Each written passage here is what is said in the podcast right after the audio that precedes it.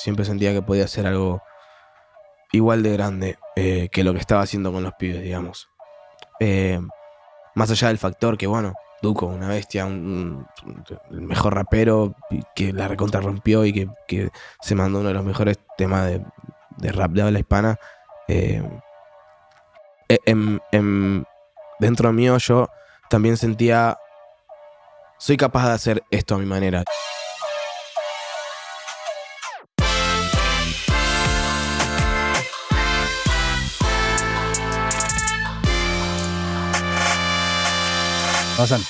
Bienvenido. Muchas gracias. Gracias por prenderte a tomar una guirrita, a charlar un poquito. Olvídate, un placer, un placer. Quiero arrancar con vos como artista, pues sos un artista íntegro. Y entiendo también que es un poco lo que buscas, ¿no? Sí, sí, sí, sí. Em, bueno, ya, ya empiezo un poco filosófico, ¿no? Pero el, ¿ubicás Sí. Bueno, Exodia era como el, el bicho más zarpado, que es el que tenías que tener todas las partes y es como el, definitivo, digamos. Yo siento que el exodia de un artista tiene que ser una persona que pueda expresarse completamente en todos los ámbitos de lo que es eh, el proceso creativo de un tema. Y mm, al ser productor y también ser cantante o rapero, como quiera llamarlo, eh, me parece que es, es una libertad que debería cualquier artista tener como meta para poder expresarse 100% al momento de hacer música. Y, es lo que yo busqué desde, un principio, digamos. ¿Lo haces por ese, esa búsqueda de ese concepto o porque sí está, yo quiero ser cantante y a la vez quiero ser productor? No sé si me explico. O sea, por una cosa es decir, quiero tener todo porque entiendo esto como algo integral y tiene que estar así. Y otra vez porque, bueno, mi corazón me dice que yo quiero producir, pero quiero que también cantar. No, es que mm, eh, mi corazón me dice que, que, quiero, yo quiero ser mi arte y quiero mm, yo tener mi nombre sobre mi arte y mi imprenta y, yo encerrado como un concepto de, lo que yo quiero expresar. Em, pero mi salida como artista derivó de una sensación mía propia, de mi alma y de mi corazón, en la que decía yo internamente, me, me encanta laburar en proyectos de otros, como lo sigo haciendo hoy en día, como lo es producir, pero sentía que quería usar toda esa energía que estaba usando para proyectos de otros, para mi idea y para mi proyecto. Entonces, la salida como artista derivó de eso, pero es gracioso porque en un punto yo ya, antes de empezar a producir a todos, ya había empezado a, hacer mi propia música y a producirme a mí mismo y a rapear y a hacer mis temas. Solo que por la vuelta de la vida terminé en un momento produciendo a full porque me encantaba, porque era una movida que necesitaba ser apoyada, faltaban productores, faltaba gente que haga ciertas, ciertas cosas de cierta manera y, y, se terminó dando así, digamos. Pero ¿En qué año fue más o menos esto que estamos hablando? Eh, bueno, en realidad el principio es yo produciendo temas de electrónica. Mi, mi, inicio fue temas de electrónica en Mueva Records, que era antes, Mueva Records era una eh, un label de, electrónica, música electrónica. Hacíamos compilado de temas de electrónica, de todos los géneros. Los publicábamos en SoundCloud, YouTube, ahí. Y bueno, y pasaban cosas. Bueno, hay varios en Spotify tuyos, como de 2015, que son que son de ese palo. Sí sí, sí, son temas producidos que no, canta nadie. Y de hecho, creo que hay remixes, que hay cosas mm, raras. Hay un remix de Drake todavía que se llama Legend, que tiene corte 2 millones en Spotify y se fue desde hace, no sé, 2016, 2015 o algo así. Viene inspirado en Flume. ¿No? Muy, sí. Te decir, es como en esa época en la que estaba ese sonido. Sí, en su momento Flume era mi, dios, básicamente. Eh, me, encantaba. En ese, se le decía Future Bass al género. Y todos me decían, no, el pibe que hace Future Bass, ¿viste? Ahí me, fascinaba.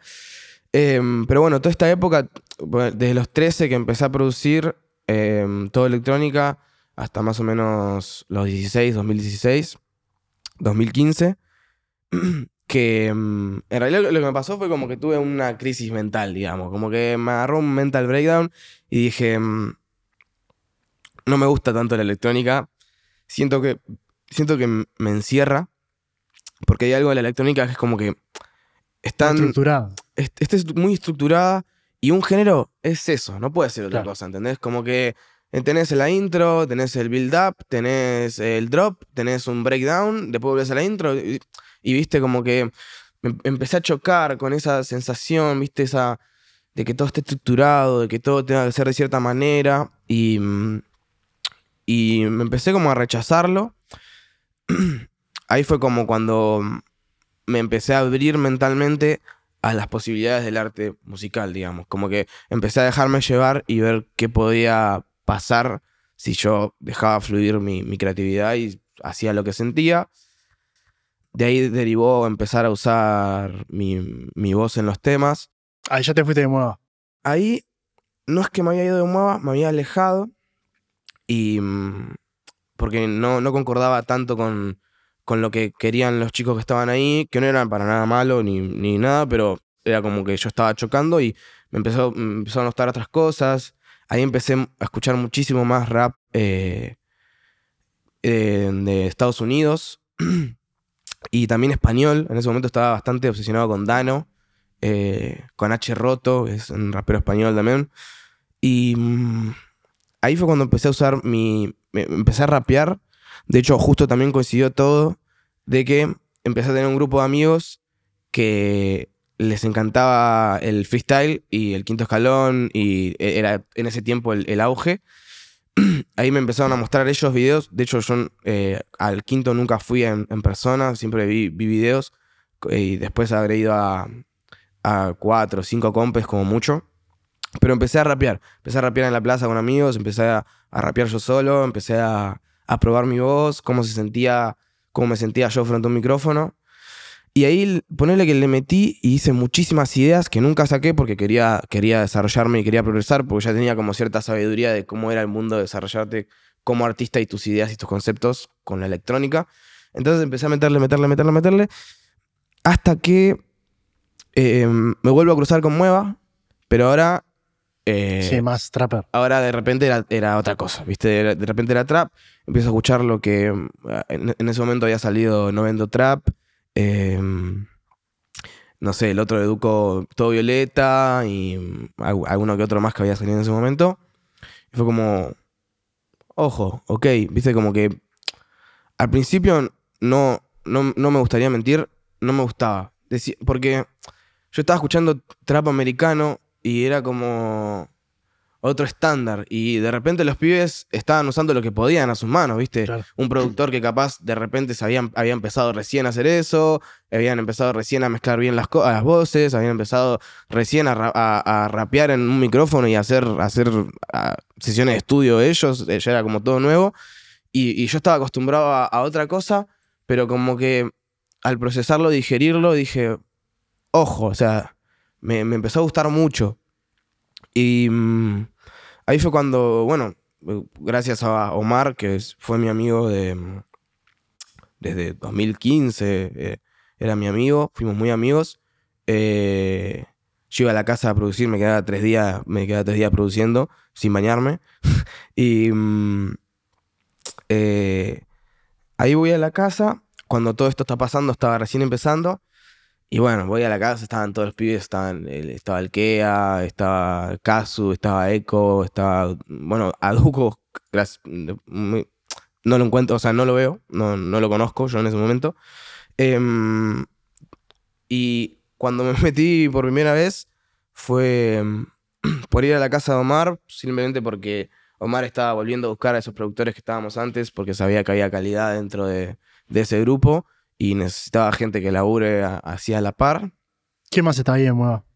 ¿La Em, Mica? Mika, Omar, bueno, había mm, eh, los chicos, hay uno que se llama Weapon, eh, otro que se llama Yume, eh, y por ahora creo que esos serían como, como el, el grupo de los que, de los que quedaron. Y Omar volvió a buscarlos. Eh, volvió a buscarnos, yo fui una, una vez y mm, me acuerdo que voy, me muestran loca antes de que salga y queda volviéndose loco.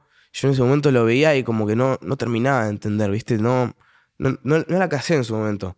Y, mm, y mm, no me acuerdo si fue el mismo día, pero un día voy y mm, me muestra Omar eh, Hello Coto. Me muestra el proyecto directo del FLP. Y agarro, lo, lo veo y me dicen, probá, haz lo que quieras, ¿viste? Y Ahí metí, metí un poco de mano, no sé, hice un par de boludeces, modifiqué el bajo, no sé, le habré agregado un sonido, no, sé qué más habré hecho. Y todo esto sin, conocer a Duco. Y a Duco no lo conozco hasta después de un año eso. O sea, le produzco un tema y no, y no, y no lo conocí. Y mm, bueno, ahí, ahí fue cuando me meto de vuelta a Mueva. Eh, hago como les digo, hacemos como les digo. Hacemos Hello Coto. Le produje, bueno, lo, conocí también al Midel, al Arce, al Búho. Em, le produje Doctor John a, a y bueno, después empecé a meter y meter producciones. Todo eso fue fines de 2018, no, fines de 2017 y 2018, todo 2018. Em, entonces, ahí estamos en, la etapa en la que arranco a producir una banda, arranco a producir a los pibes. En ese momento seguía incluso haciendo mis temas.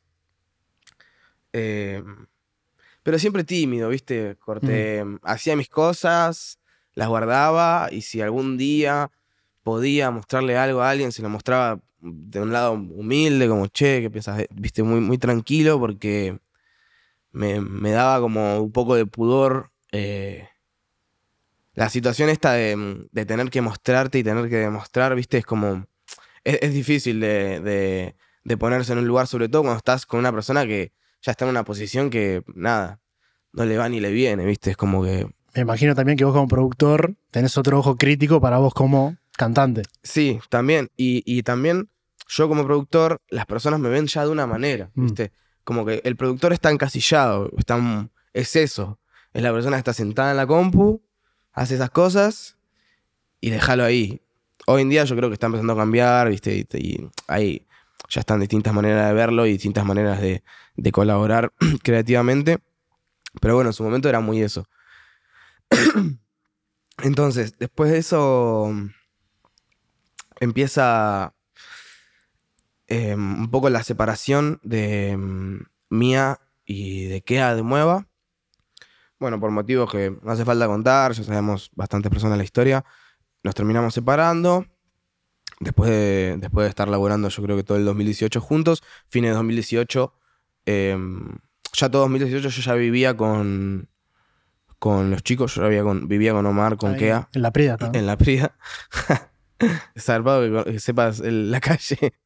Eh, ahí en la Prida ya vivíamos con, los chicos. Al principio éramos yo, Kea y el chino, eh, el sidechain. Después se, sumaron los pibes, que vino Kea, Middle, Búho, Arce, Seven. Bueno, Kea ya estaba. Eh, Seven, H. Vivimos juntos todo 2019.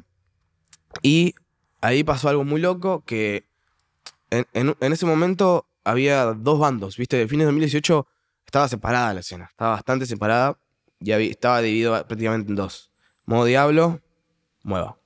Eh, después de eso, después que nos separamos nosotros de Mueva, yo y, yo Kea, lo primero que, bueno, esto obviamente salió de Kea y yo al, nunca, nunca fue hablado así como que lo pasamos a palabras, pero lo vi en su intención y sentí que era lo que quería hacer que era básicamente volver a unificar a todos los pibes y volver a hacer lo que, lo que era en un, principio. y ahí es cuando arrancamos a invitar a todos. Eh, vivíamos ahí, yo tenía el estudio en mi habitación, con un, monitor de una marca diferente. Tenía un KRK y un M Audio, y el izquierdo M Audio y el derecho KRK. Eh, un micrófono X, un CAD, no sé cuánto, no conozco la marca, no sé si es bueno, no, tengo ni idea. Una, una Focusrite mía y mi compu, una, notebook que tenía yo. Y empezamos a invitar a todos. Básicamente empezaron a venir todos. Empezó bien, primero Duco, después Neo. Ah, bueno, pará. En realidad, antes de eso, eh, antes de que nos vayamos definitivamente de Mueva, lo conozco a Duco a fin de 2018. Cuando lo conozco a Duco a fin de 2018, vamos al estudio. Va, viene al estudio. Y mm, hacer de, nuevo, de vuelta temas con Kea. Ahí hacemos dos temas y uno es Hitboy. Y después de eso, Ahí empezó mi relación con, con Duco. ¿Y notaste de qué a esa intencionalidad de volver a unir la escena? Ahí es cuando empecé a notar que Kea quería eso, recontra claramente, quería volver a, que estén todos bien, volver a, él sentir esa sensación de estar junto al- a su grupo de, amigos, más allá de artistas amigos, ¿viste? Y cuando, nos, cuando nosotros nos separamos de Mueva, nos quedamos yo y Kea solos en, en la Prida. Y mm, a partir de ahí es cuando lo veo a él empezando a querer reconciliarse con Arce y Middle, que se habían separado también por este tema. Eh, después de que vimos a Duco, empezamos a llamar bastante más a Duco. Duco la re ve también con nosotros y prá- prácticamente viene a vivir con nosotros. No vivía con nosotros, pero estaba cinco días de los siete de la semana. y gracias a Duco teníamos más facilidad para poder invitar a todos los pibes que queríamos invitar, que era Neo, Easy, no sé, bastante gente más. Em, y bueno, ahí se hizo como la segunda sede, sede del trap, básicamente, después de, después de Antesana.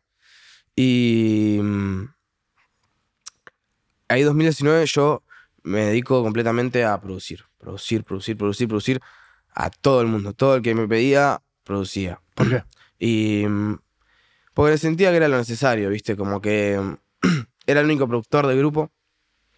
De repente, capaz venían cada tanto los Newen, eh, el Oniria, Yesan, algún que otro productor, pero sentía como la obligación y como que mi misión la sentía esa en ese momento. Sentía que tenía que ayudarlos a los pibes y tenía que, que poner el pecho y, y ponerme a producir, grabarlos, mezclarlos, masterizarlos, todo lo que, todo lo que implique, todo lo que haya que hacer, me metí y lo hacía. Y en ese tiempo estaba yendo un poco en contra de lo que vos querías. No. La primera mitad de 2019 yo estaba completamente a gusto con eso. Poco a poco se fue deteriorando ese sentimiento y empecé a chocar conmigo mismo. Em, sobre todo también porque em, fue una saturación, ¿viste? Imagínate, yo era el único productor en una casa con seis raperos y nada. Era levantarse y que uno te pida que lo grabes, otro te pida que le mandes un beat, otro te pida que vayas y, y le hagas un beat en vivo, otro que, que le grabes un tema para, para un chabón que le tiene que mandar en la- en Latinoamérica, no sé, ¿entendés? Como era ya una saturación de laburo y de cosas que me pedían que yo no daba abasto, pero lo hacía. Em, digamos que más o menos mitad de 2019 em, arranco a, a tener estos encontronazos conmigo mismo y, y arranco a chocar con, con la necesidad de hacer mi arte. Es un poco lo que te decía esto de, me encanta dar toda mi energía y toda mi creatividad para el proyecto de otro, pero ya lo estaba haciendo tanto que cuando me encontraba haciendo eso, sentía en mi cabeza como, ah, podrías estar haciendo sí, esto sí, para vos, ¿entendés? Y ya, ya se volvía, ya era como algo que me estaba molestando en el día a día, ¿viste? Ya no podía laburar tranquilo porque m- dentro de mí sentía, tendrías que hacer otra cosa, tendrías que hacer lo que sentís. Ahí tengo otro, otro famoso mental breakdown, eh, otra crisis así como mental. Cuando decís Mental Breakdown, eh, puntualmente, ¿qué, qué es lo que te pasó? No, no es, no es, no es eh, tan, tan trágico como decir una crisis mental, así como que te diga que, que me volví loco, me rapé y me, me- me encerré y me deprimí. No, fue como en, en mi mente hay, un- hay una guerra bastante fuerte y si no lidio con ella va a terminar en, en estrés muy grande. Bueno, tuve un estrés muy grande. Bueno, al que le pasó, eh, Porter Robinson, Mirá, el loco hacía, eh, bueno, el género de él que era complextro, que era como un house, pum, pum, pum, la rompió y el loco cuenta que en un punto le pasó algo similar que decía, ta, pero yo quiero hacer algo como más melódico, más capaz tirando pop. Y dice, el loco tenía como eh, ataques de ansiedad en el escenario porque sentía, no, me estoy haciendo algo que no es lo que soy yo. Y el loco paró y después hace un disco que es como más un indie pop, un synth pop. Walls, Walls, ahí está. que es un discazo. Me. Pero eso como fue el cambio de lo que venía haciendo Mirá, porque no era sabía. Claro, pasó. bueno, sí, es que yo creo que muchos artistas se encuentran en esas partes de su carrera, porque muchas veces el camino que vos elegiste cuando empezaste, lo seguís y le vas a seguir mandando, y tarde o temprano, en algún momento, si, si vos sentís que tenés que evolucionar, porque es lo que sentís que tiene que pasar, suele, suele desembocar en, en un- en una crisis. Pero bueno, Aparte hay una realidad también que vos como artista también necesitas generar algo que, que la gente lo consuma y todo. Y si tenés algo que te sirve, que lo haces bien, ese ingreso de público, de plata, lo que quieras llamarle, también te permite poder dedicarte a capaz lo que vos querés hacer de verdad. Total. Entonces, no puedes estimar tampoco y decir, Total. y decir solamente, "Ta, ya está, no quiero hacer más esto. Sí, sí, sí, sí. Eh, por eso, sí, hay como muchos factores que te hacen pensar como, uh, debo hacer esto, no debo hacer esto, tengo que hacer, o sea, tengo que seguir mi corazón y que me chupe un huevo todo, o tengo que cuidar esto porque capaz que me da plata ahora, pero si me, me mando la otra, capaz que no me va a dar tanto, ¿entendés? Como que a veces hay que arriesgar y hay que mm, jugársela. Pero bueno, en ese momento ya estaba en, en el medio del- de la guerra así como conmigo mismo y decir como, che, tenés que hacer otra cosa, tenés que hacer otra cosa, tenés que hacer lo que sentís. Y ya ahí empecé a, rechazarle a los pibes. Los pibes me decían, che, ¿me grabás? No. Che, me- ¿te venís para hacer un...? No. Y empecé a decirles que no. De hecho, tuve incluso, no pelea, porque hay tanto amor en, en la amistad que tenemos con los pibes que es como, nada, no, no había forma de que nos terminemos peleando. Pero fue como un poco los pibes interviniéndome a mí y como diciendo, che, amigo, ¿qué onda? ¿Qué, qué te está pasando? De hecho, hubo una intervención literal.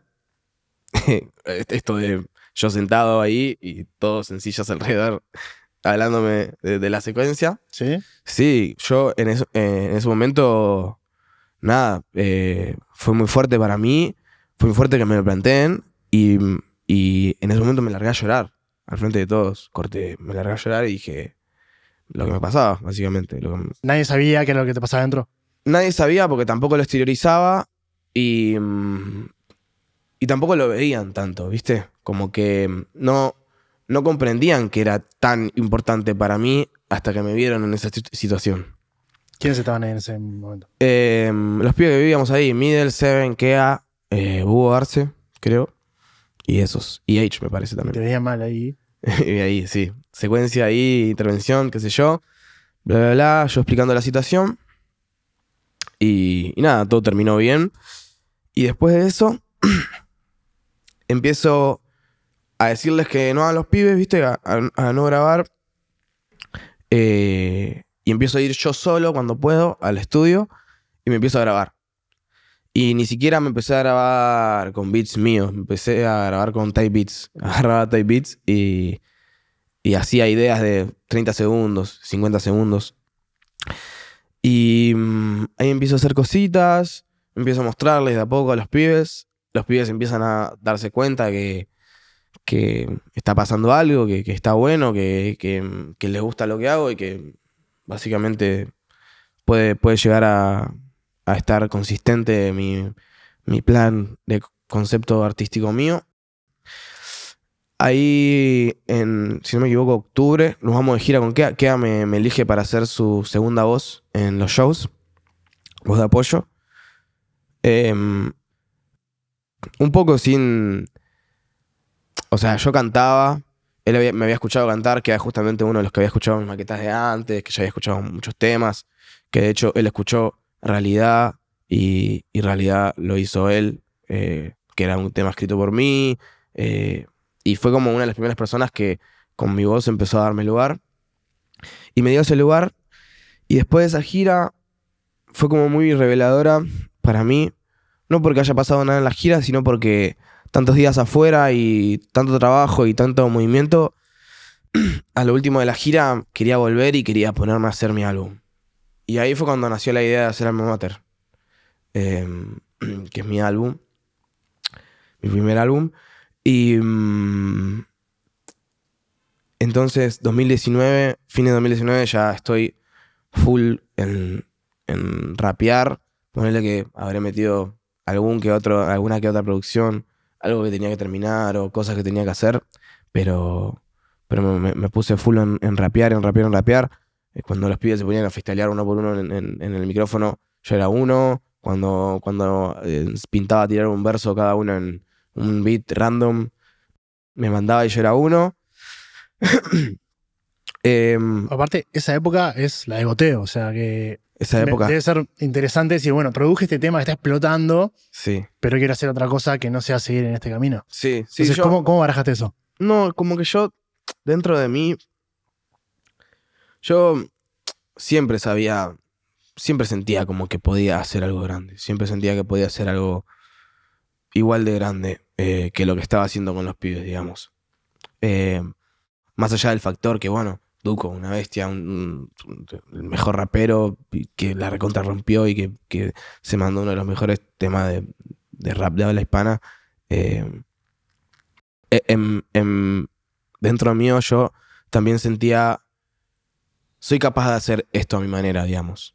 Pero bueno, también es difícil expresarlo. Entonces, como que estaba esto de...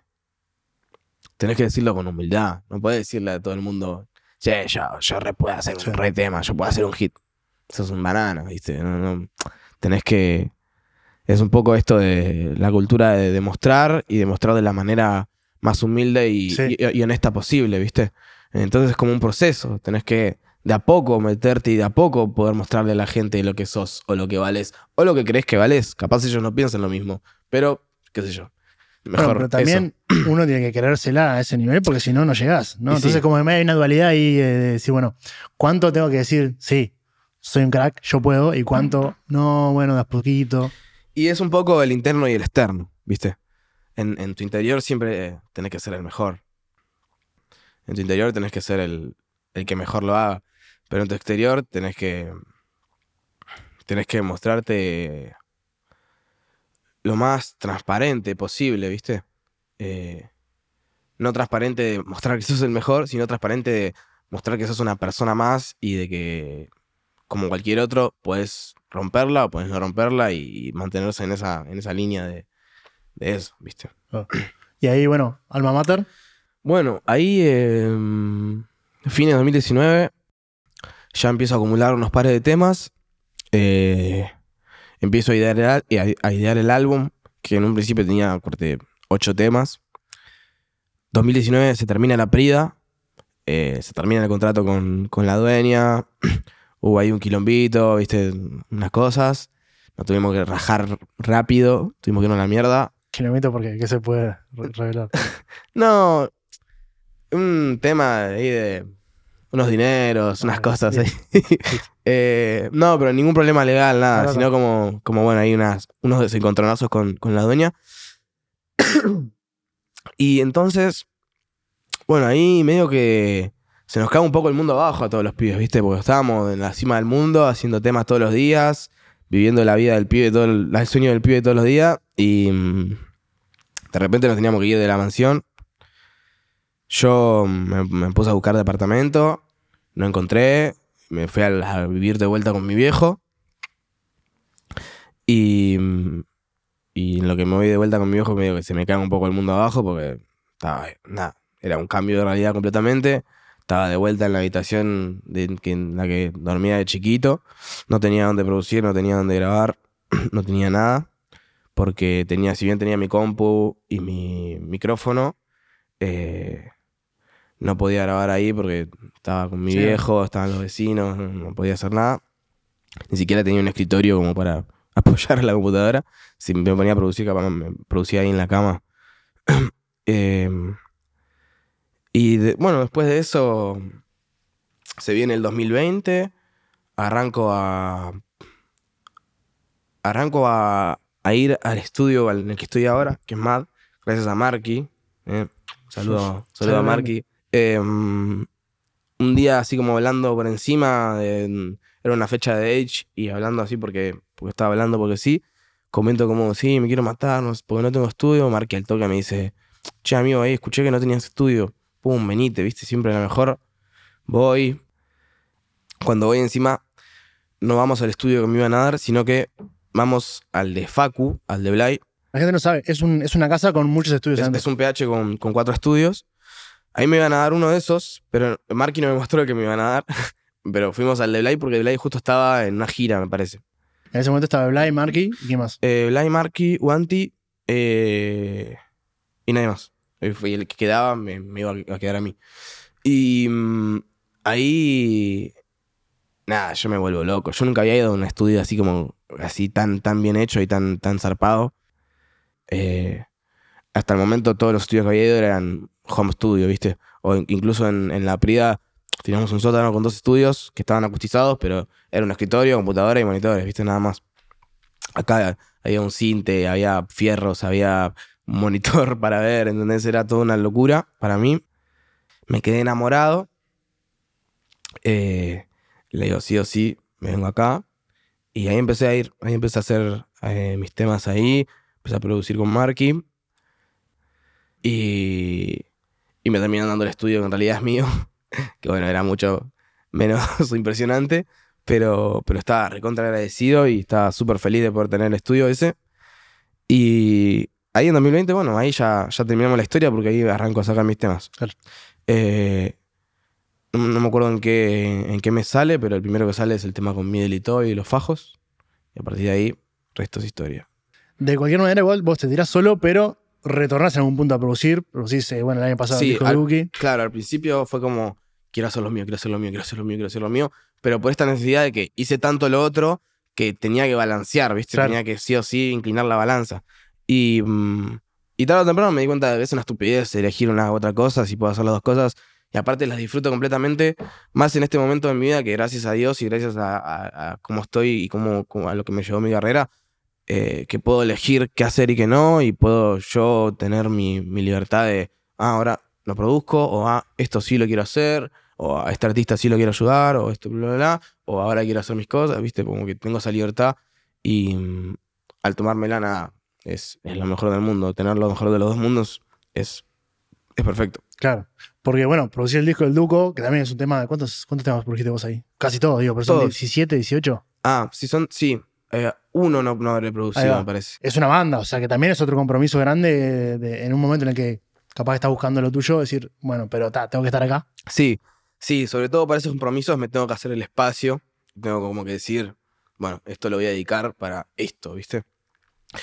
Porque si mm, en, en proyectos tan grandes, ¿viste? Tenés que poner el 100% de tu mente y energía.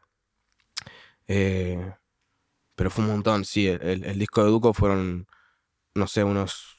eh, que yo participé, porque el, disco tuvo mucho más proceso, pero yo caí en, al final del proceso. Cuando Duco ya había grabado casi todas las maquetas.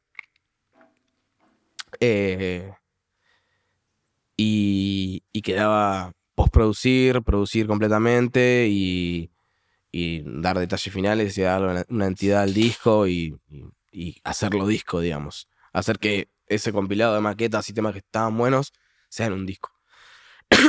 Entonces yo habré estado, no sé, el disco, el proceso del disco habrán sido dos años, año y medio. Yo, estu- yo estuve unos cuatro meses, cinco meses, ponele, tres meses entre es- ese lapso. Sí, claro, imagino haber sido un compromiso grande también. Y pues estás hablando como en ese momento, y ahora también, pero como el, el número uno. Entonces, querés formar parte también. Total, bueno, me pasa eso, ¿viste? Más allá de que sean número uno o lo que sea, ya son. eh, tengo un respeto tan grande y tengo una admiración tan grande por, por su arte que no, no- no tomar la oportunidad de laburar y de ayudar. ¿Por qué digo ayudar? Porque siempre una cabeza más a un proyecto va a ser una ayuda más para que termine plasmándose exactamente lo que querés que se plasme en, en el resultado final. Y mm, como que me parece una picardía no, no aprovechar la oportunidad de... ma- Más incluso con lo de Duco, igual hoy en día es lo mismo, o sea, me, me dice Duco va a hacer un disco y lo voy a hacer, pero 100% seguro, me dice que va a hacer un disco y lo voy a hacer, pero más en ese momento en el que siento que era un, momento muy, muy especial en la vida de, de un momento en el que tuvo que, que procesar muchas cosas, digerir, cambiar, madurar eh, y empezar a ver la vida de otro lado. Y me parece que el disco ese fue como un poco la, representación artística de eso, ¿viste? Como que un Duco más maduro, preocupado, eh, consciente de, de lo que había pasado, de, de lo que no había pasado, de lo que había hecho mal, de lo que había hecho bien, y con muchas ganas de, de demostrarle eso al mundo. Y me parece que se plasmó bastante en, en- en el resultado final del disco, ¿viste? Es que también vos, más allá de tu labor técnica, cuando es un artista así que está como escupiendo hacia afuera todo lo que está pasando, vos tenés que mediar un poco como. Tenés que analizar la situación. Claro, no sé si, no voy a decir terapeuta, pero estás como también digiriendo todo eso. Sí, totalmente. Sí, yo vivía eso con él. Vivía eso con él. De hecho, yo me, me alejé un poco de Duco, bueno, más allá de la pandemia y todo, viste, todo a lo largo del 2020, después de la perida, un poco que nos distanciamos. Eh, por la pandemia y todo, pero viste, no, nos terminamos juntando mucho. En, 2020 me habré juntado pocas veces, viste. Eh, pero bueno, eh, termino pasando. No me acuerdo si es. Creo que Navidad con él. Termino pasando Navidad con él y con la familia. Ese mismo día, a la madrugada, hicimos dos maquetas, que era Sudor y Trabajo y Valentino. Y después eh, yo, yo le digo, amigo, quiero que sepas que para lo que sea que necesites, estoy. Sea solo escuchar tu disco, porque yo ya sabía que estaba haciendo el disco. Sea solo escuchar tu disco y darte opiniones, como ayudarte a terminar la producción, o como lo que sea, estoy para, ayudarte, porque creo que le mando un mensaje, estoy para ayudarte porque, te amo y porque quiero que salga re, bien, y etcétera, ¿viste? Y, me terminó diciendo que sí, y lo terminamos haciendo ahí juntos con, con Fede y con Jason. Eh, en esa dinámica, bueno, que eran varios productores, ¿cómo se reparte? O sea, ¿cómo es la dinámica? ¿Están los tres juntos en una parte cada uno? A mí me encantó el proceso de ese disco porque nos entendemos muy bien con, con Jason. Y mm, estamos los dos en el mismo plan de liberar cualquier tipo de ego y simplemente dejarnos llevar por por lo que sintamos y por las ideas y por aceptar todo, ¿viste? Aceptar, probar. Si no funciona, no importa, nadie se pone nervioso, nadie, nadie no le gusta, nadie tira una... Como un proceso muy llevadero, muy fluido y como que los dos somos muy así, ¿viste? No, nos dejamos, nos abrimos y, dejamos que entre todo. Em, pero bueno, el proceso de, del disco este, ponele, tenemos un tema que lo produjo Visa en su inicio, Entonces lo arrancó Visa con, con Fedi. Después le arranca Visa con Fedi, eh, bueno, justo igual ese tema lo, nos juntamos todos y lo hicimos juntos. Pero con la mayoría de los otros temas es. Lo arranca un productor, puede ser con Fedi o no con Fedi. Pum, lo, lo, agarra, y lo toquetea Fedi. Agarra todo eso, todos los, todos los stems, todos los eh, sonidos por separado. Me los manda a mí. De ahí yo lo agarro con mi impronta y con mis cosas y le meto todo lo que quiero. De ahí él lo escucha y si él siente que hay que hacer otra cosa, pum, le mando todo de vuelta y él termina agregándole a él lo que, lo que le quiere meter nuevo, lo que no le quiere meter nuevo, lo que le quiere sacar. Y eso, es un proceso de... Eh, el proyecto va, va, para tu computadora, le metes tu esencia, le metes lo que vos querés si sentimos que está terminado, lo dejamos ahí. Si no, va para otra computadora, pum, le metes lo que y así. Y fue todo re fluido, boludo. En ningún momento hubo un choque, en ningún momento era como, ay, no, esto. Mm". O, o si no nos gustaba, coincidíamos al toque, ¿viste? O le encontrábamos la vuelta y era todo muy, muy piola, muy cómodo. Me encantó a mí. Eh, laburar con Fedi, en términos de productores, es uno de, mis, favoritos para, para elaborar. Y que Malbec fue al revés. Eran Malbec no fue al revés, fue. Em, si no me equivoco, empezaron Visa y Fedi ese, em, ese tema em, en Estados Unidos. Eh, después, nosotros nos vamos a Mar de las Pampas para terminarlo. Ahí alquilamos una casa y nos vamos ahí como camp. Ahí viene Visa, ahí y nos metemos a, terminarlo. Ponerle que pasa por mí, me, mandan el proyecto, le mando mis cosas. Pero no le, no terminamos de, encontrar la vuelta, ¿viste? Lo, hacíamos ahí, pum, qué sé yo, y, faltaba algo. Después de eso, nos terminamos encontrando de vuelta en, Capital, de vuelta a los tres juntos. Eh, y medio que siempre fue esa la dinámica, ¿viste? Fue como los tres juntos en un proyecto, metiendo ideas en un proyecto, en vez de pasárselo para... que si bien está bueno, pero también pasa esto de que mm, hay muchas ideas y hay un receptor. Entonces, el receptor va a filtrar, ¿viste? Eh, tarde o temprano termina no metiendo una idea o, yendo para otro lado o, o, termina basándose finalmente en su criterio.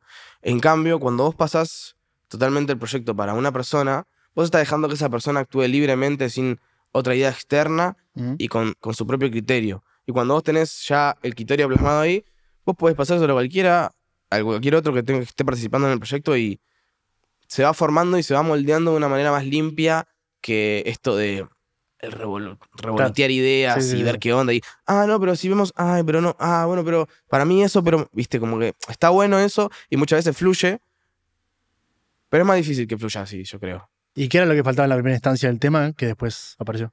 Em, no le encontrábamos la vuelta, viste, como que estaba bueno, pero no, no, no, sentíamos que estaba terminado, viste, no sentíamos que, estaba, que estábamos completamente listos para, para que esté terminado.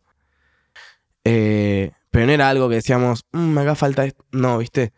Eh, después, incluso, bueno, la segunda vez que nos juntamos ahí en, acá en, Buenos Aires, eh, es tremenda la, historia porque mm, la, flauta que tiene Malbec es grabada.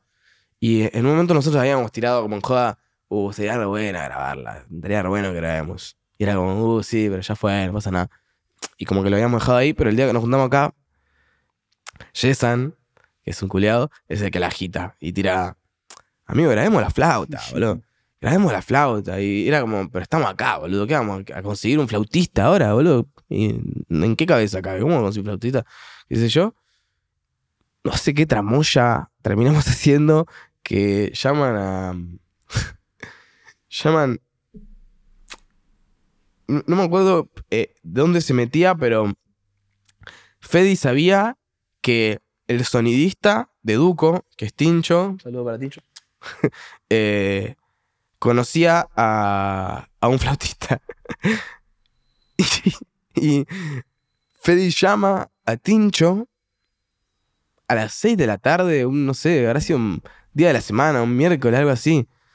Y, le dice, che, Tincho, ¿vos tendrás eh, un flautista así como para, para grabar? Necesitamos grabar unas flautas acá.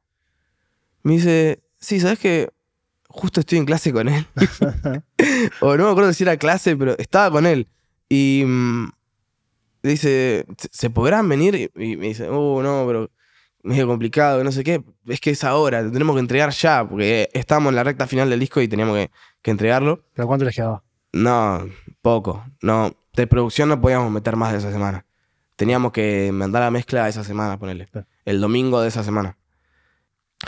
Y, mm, y viene, viene Tincho el sonidista con el, chico flautista, que ahora no me acuerdo el nombre, te pido perdón, pero te quiero mucho. Em, se viene como con tres tipos de flauta, no sé qué, pum, se pone a tocar, terminamos tocando la flauta y, terminamos haciendo eso con, la flauta tocada. Y ahí ese día ya cerramos bien, bien el beat y fue como, ok, ahora, ahora, estamos, ahora estamos bien. Em, cuando estamos hablando de la parte tuya como artista, una parte, un impulso de eso también es la session con el Visa. Recontra, un impulso increíble.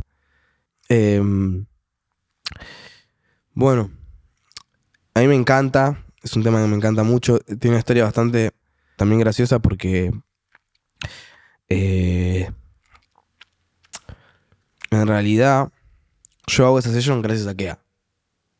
Porque em, a Visa ya le venía gustando un montón lo que hacía. Yo había sacado emocional, ya me había gustado que le, me había dicho que le había re gustado, me había comentado incluso y después hablamos un toque. Em, y en ese momento, eh, Kea estaba haciendo su session. Un día yo voy, eh, bueno, primero le hablamos con Kea y Kea me dice, para mí tienes que hacer una session, va a estar re bueno, qué sé yo. Yo le digo, sí, obvio, me, encantaría, olvídate. Eh, me, encantaría, pero anda a decirle a Visa, viste, que, me considere o lo que sea, viste, también medio plaga, qué sé yo, a ir ahí, decirle, che, tengo que hacer una sesión, viste. ¿Qué vínculo tenías con Visa vos ahí? No, casi nulo, o sea, conocernos y, y respetarnos el uno al otro, digamos, eso. Em, después de eso, bueno, hacen la sesión de Kea yo escucho la sesión de Kea y le digo, Chamio, me, me encantaría, si querés, ayudarlos a, terminarla y, ver qué onda. Y, y que me dice, sí, aparte le podemos decir al Visa que, estaría bueno que, haga vos la session, qué sé yo. Y, y, terminó así, básicamente. Fui un día a la casa de, a la casa de Visa con Kea, con Seca también. Eh, vamos, terminamos, eh, ayudamos ahí a, terminar bien piola la, la session del KEA. Eh, porque a mí me encantaba un montón y decía, ah, me encantaría ayudarlos a darle el toque final, ¿viste? A, terminar de hacer redonda la idea. y, mm, y le mandamos. Y ese día hablamos un poco de eso con Visa, pero no había, no había certezas, ¿viste? No, no, no era que nos dijo, che, si la rehacemos. Y bueno, no lo puedes apurar tampoco. no, obvio que no, no le iba a decir nada. Yo ya estaba feliz de estar ahí. Y, mm, y eventualmente, viste, terminamos hablando con, con, Visa. Visa me dice, che, vamos a hacerlo, qué sé yo. Y hay otra historia graciosa también, que bueno, yo voy a hacer la, la session, a hacerla así en vivo, sin nada escrito, nada, y me mando. Nos ponemos a hacer un beat. Y ahí yo escribo un tema, hago un tema. Que no me gustaba nada. Yo estaba en un momento, la apuesta que en ese momento de mi vida no estaba en un buen momento. Estaba mm, en un momento mal emocionalmente, psíquicamente también, o sea, psicológicamente. Venía veníamos de la pandemia, bueno, estábamos en pandemia todavía, em, pero veníamos de una pandemia que a mí me, había pegado bastante mal. Tuve una secuencia ahí con, con mi ex, tipo, ahí heavy emocionalmente. Pero de repente la vida me decía, che, tenés esta oportunidad, aprovechala, no seas culiado. Y yo soy una persona que odio esto de mí, pero no soy el mejor laborando bajo presión. Bajo, laborar bajo presión no me gusta a mí. Me gusta. Si bien muchas veces lo hago y lo hago bien, siempre estoy inclinado a que lo voy a hacer mal en mi mente, ¿viste? Como que tengo un, un diablito acá que me dice, mm, estás laborando bajo presión. No, lo disfrutás. ¿no? lo disfruto tanto, entonces, como que nada, de repente tenía la oportunidad de la Visa Session, tenía que ir a hacerla y, no estaba en el mejor momento. Si me preguntaba si quería ir a hacer un tema, no quería ir a hacer un tema. Quería quedarme en mi casa durmiendo hasta que me sienta mejor. Era esa mi idea. Pero bueno, la vida me puso eso enfrente. Hicimos ese tema, no me gustó nada. Eh, al principio como que bueno, lo hicimos. Yo decía, bueno, puede estar bueno, qué sé yo, viste, no terminaba de cerrarme. Y no, dije, viste, a, Visa le dije, no, amigo, no sé si, si me gusta tanto. No, mentira, no le dije ahí. Ahí fue como, bueno, lo habíamos dejado a la mitad del tema. Visa, se tenía que ir dentro de poco, entonces eh, teníamos que terminarlo sí o sí para que salga la session, si no se iba a retrasar un montón. Y obviamente yo quería que salga. Entonces le dije, bueno, me voy a las 6 de la mañana a la casa de Visa y le digo, chamio, bueno, bueno, vuelvo mañana a las 6 de la tarde. Y hice eso, ¿viste? Me fui a las 6 de la mañana. Y el otro día volví a las 6 de la tarde. Pero volví, yo hace poquito había ido al estudio y había hecho una, mm, una sacada de grabaciones así mías que, que mandé, eh, que hice, que hice como tres temas eh, Sí, hice tres temas corten en, una noche de estudio, que hice Teca, Penas y Maldades y La Visa Session. En su momento no era La Visa Session, eh, se llamaba Inmortal, era un tema. Eso te iba a decir, suena como un tema re tuyo. Sí. No sabía cuánto era que vos habías producido también y cuánto era Visa. Ese, ese tema yo lo escribo en un type beat y... Y lo tenía ahí guardado, ¿viste? No, no sabía qué hacer con eso. Ahí estaba armando... Eh, yo estaba, estaba armando emocional y ese tema queda fuera de emocional. En realidad iba a ir a emocional, pero queda fuera. Terminan siendo cuatro temas. Entonces, em, voy un día, al, voy al otro día a lo de Visa y la idea era terminar el otro tema, pero voy y le digo, che, amigo, mira, me gusta este tema, pero tengo otro que para mí, si lo hacemos para session, va a estar re piola. Eh, y ahí le muestro el tema. Y me dice, sí, es verdad, puede estar bueno, no sé qué. Y le digo, si, si conseguimos a alguien que toque la viola, eh, somos nosotros para, hacer, para hacer el tema. Y ahí, bueno, viene Renzo, que es el que tocó, tocó la guitarra y nos ayudó a terminar de componer bien los, los acordes y todo el tema. Y terminamos haciendo eso como Visa Session. Terminamos haciendo un tema mío escrito, pero con, con todo el beat nuevo. Hacemos el beat juntos, con, con Renzo, se toca las violas, lo grabo todo ahí en esa noche y, lo terminamos ese, esa misma noche.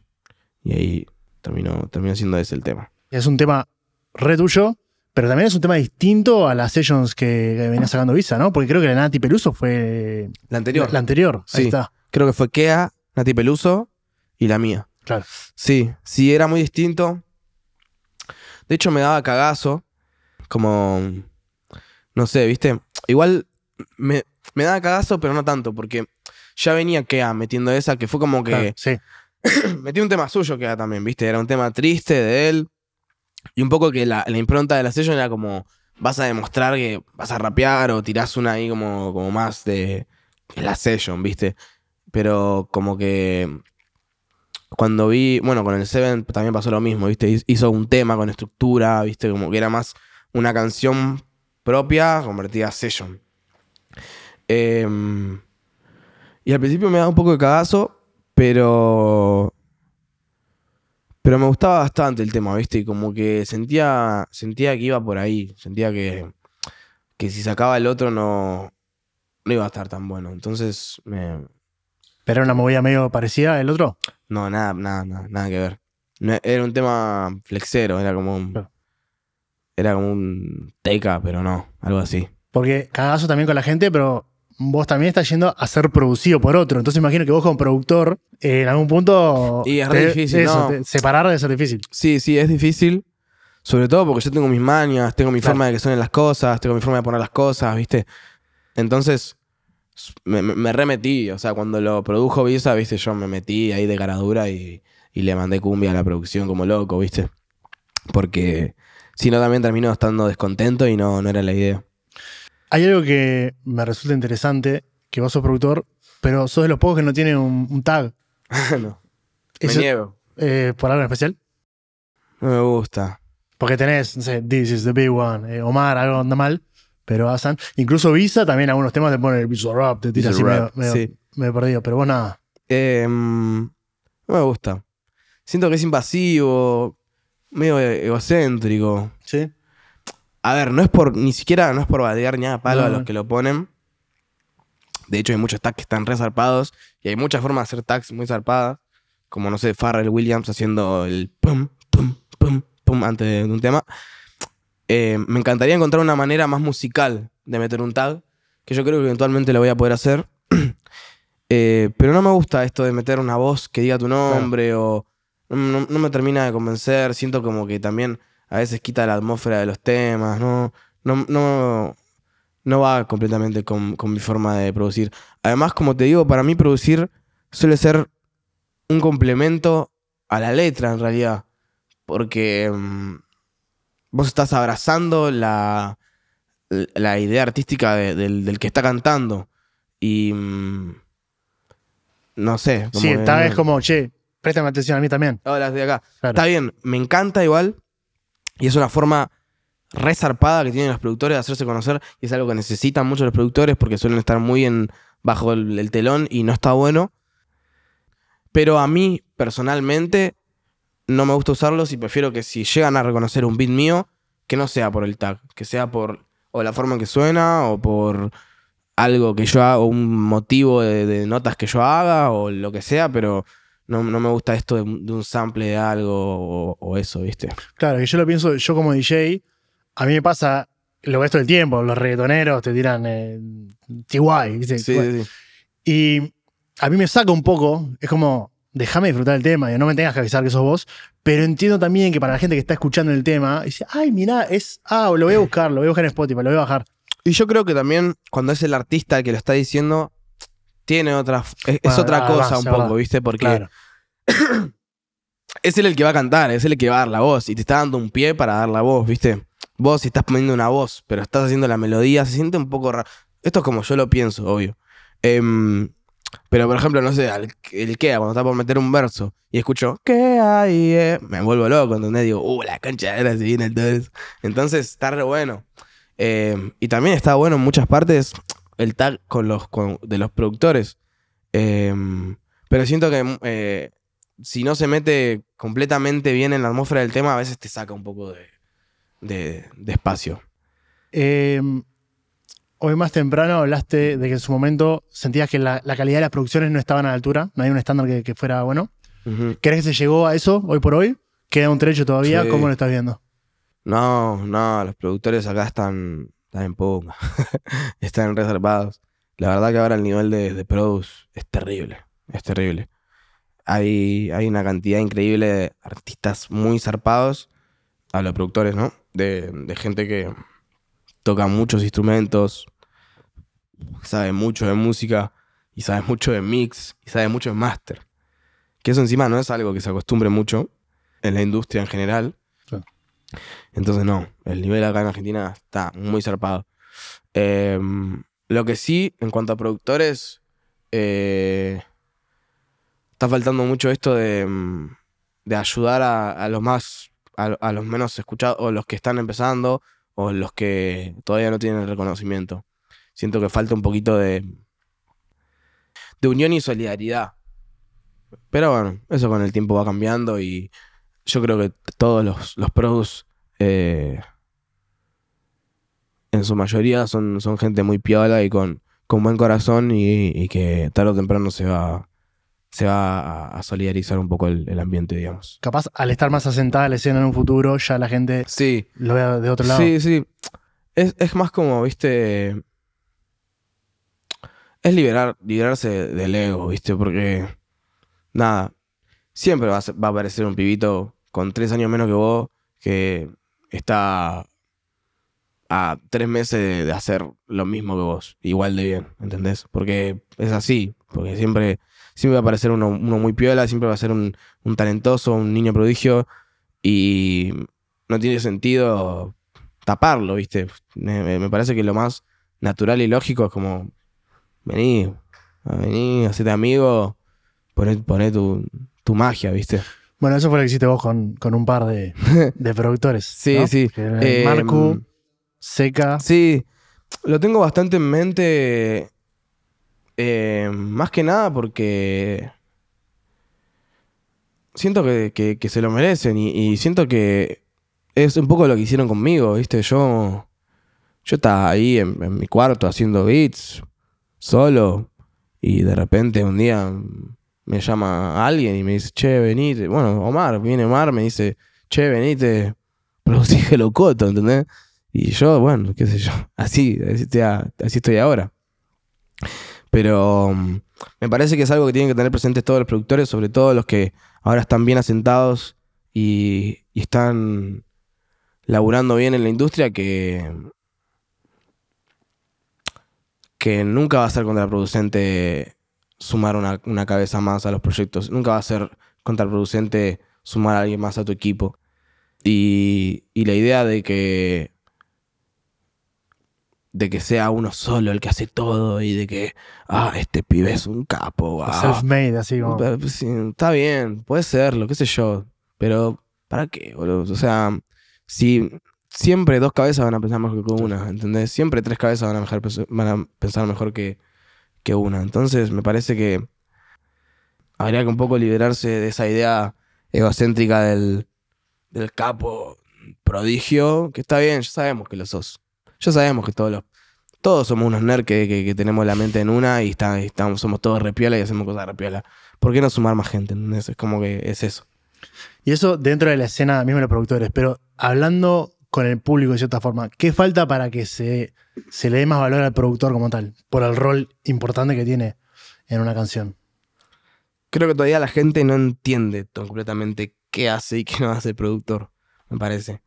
Como que no tienen en claro qué, qué es exactamente, ¿viste? Como que solamente la gente que se preocupa en averiguar termina entendiendo.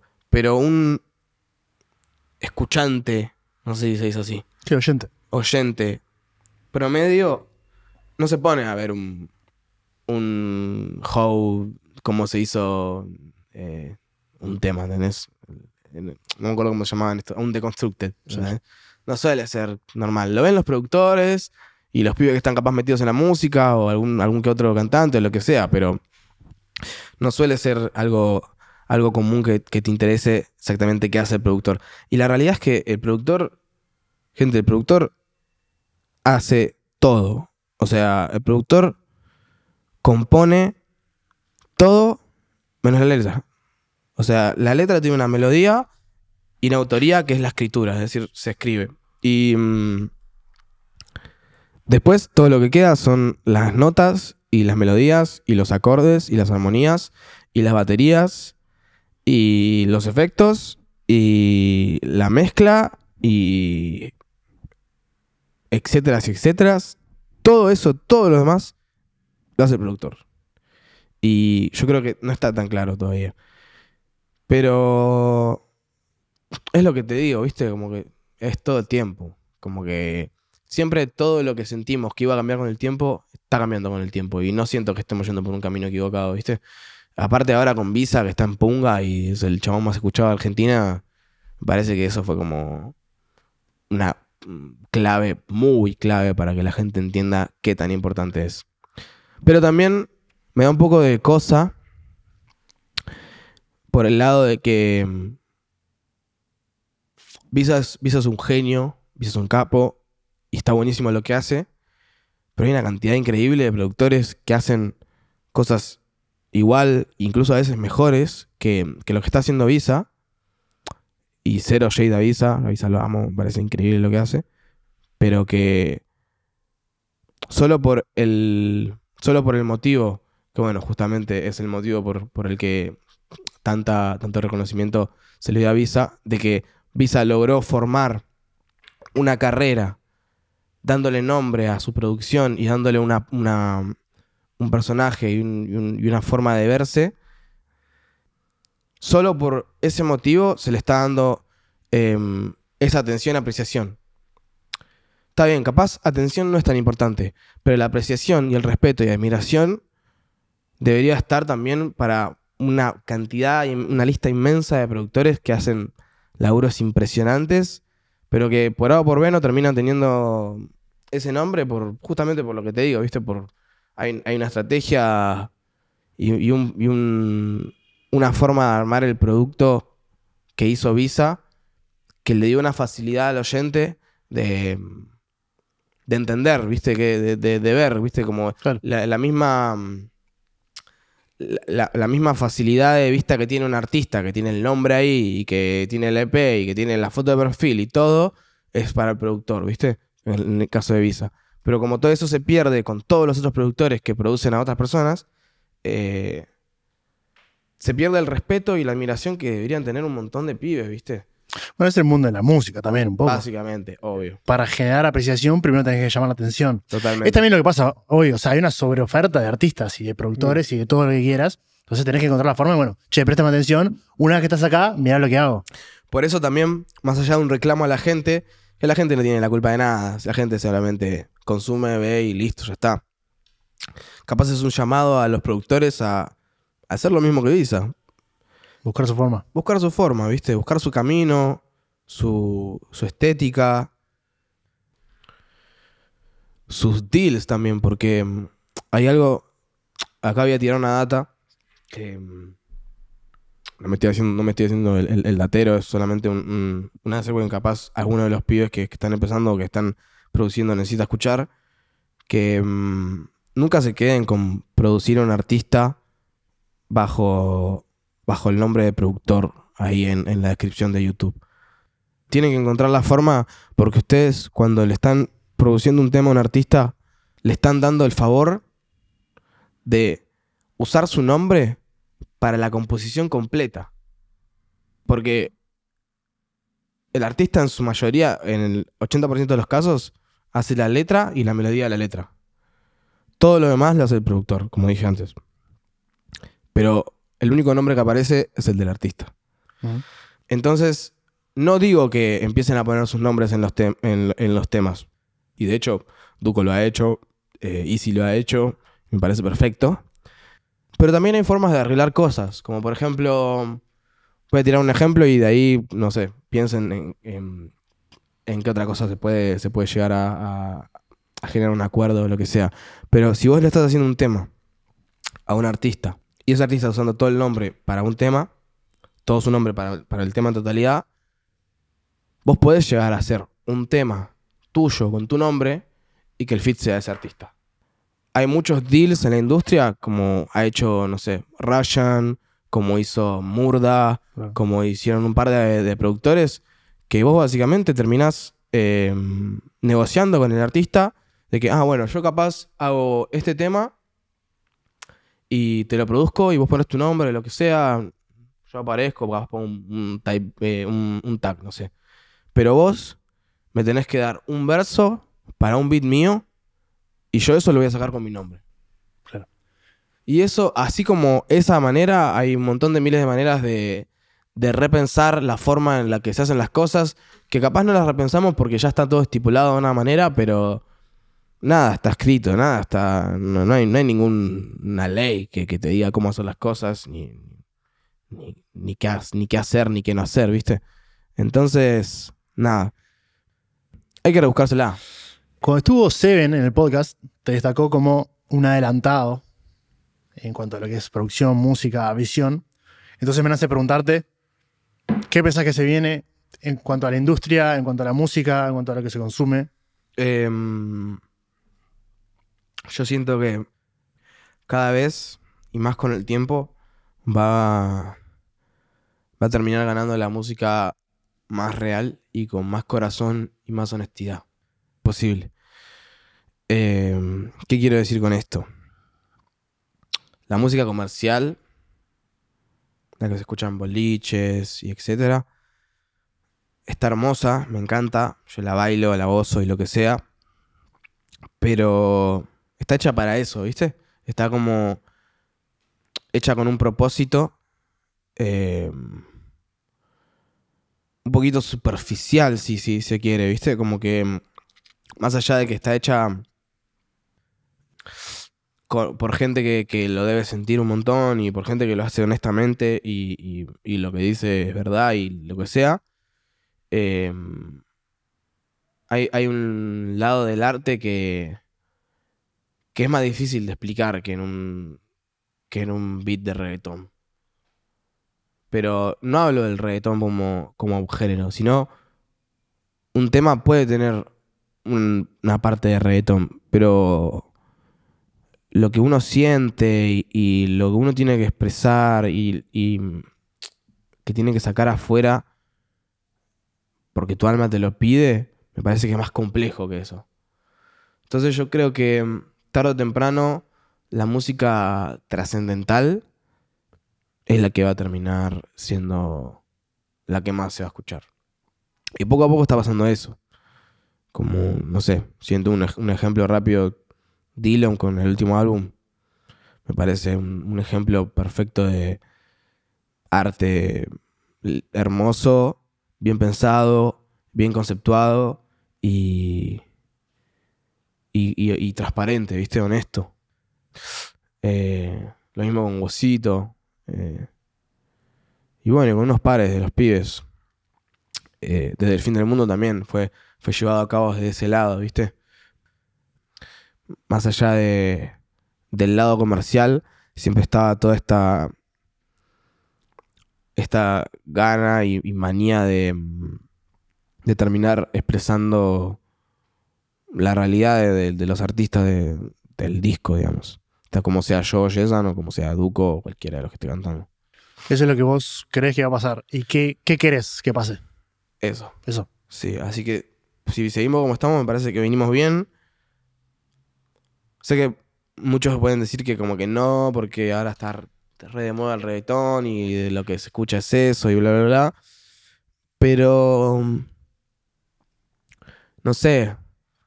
Vos me decís, si me acuerdo, los 10 temas más pegados de hace tres meses y no me acuerdo mucho, pero yo sé que en ocho meses me preguntás qué álbum estaba piola y sé que me voy a acordar sí o sí de, de Postmortem, ¿me entendés? Como que esto que te hablo de, de lo trascendental es, es lo que termina quedando en tu corazón porque te toca desde un lado más honesto, más que la banalidad, si se quiere decir, de bailar, de, de la sensación de estar en una fiesta re borracho y de ponerte re G. Está re piola, me encanta. Y es muy honesto de ese lado y es muy real.